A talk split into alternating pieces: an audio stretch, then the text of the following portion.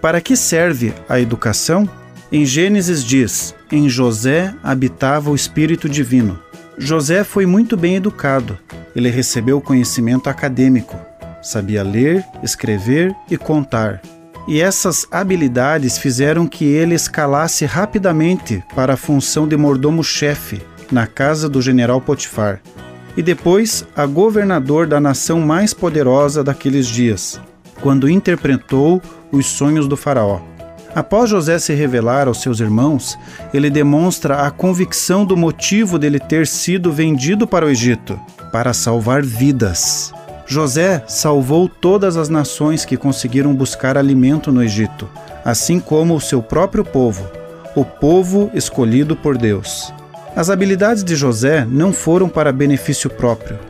Com o Espírito Divino habitando nele e com o perfil de investidor, ele guardou 20% de tudo que era armazenado, para vencer os sete anos de pobreza que o Egito iria passar. Se calcularmos 30 anos de trabalho, ou seja, 360 meses para três escalas de escolaridade, sabemos que isso irá dar um retorno financeiro, conforme o mérito alcançado pelo estudante. Se atingir o nível médio completo, o valor aproximado será entre 600 a 700 mil.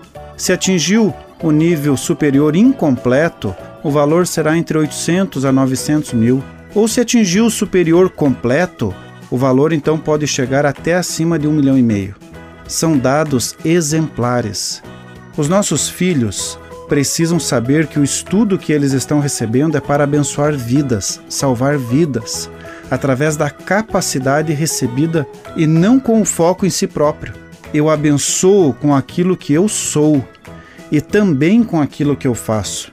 Isso irá gerar para mim e para minha família uma retribuição pensar primeiramente na retribuição não seria o melhor caminho. Continue abençoado, você que me ouve e toda a sua família.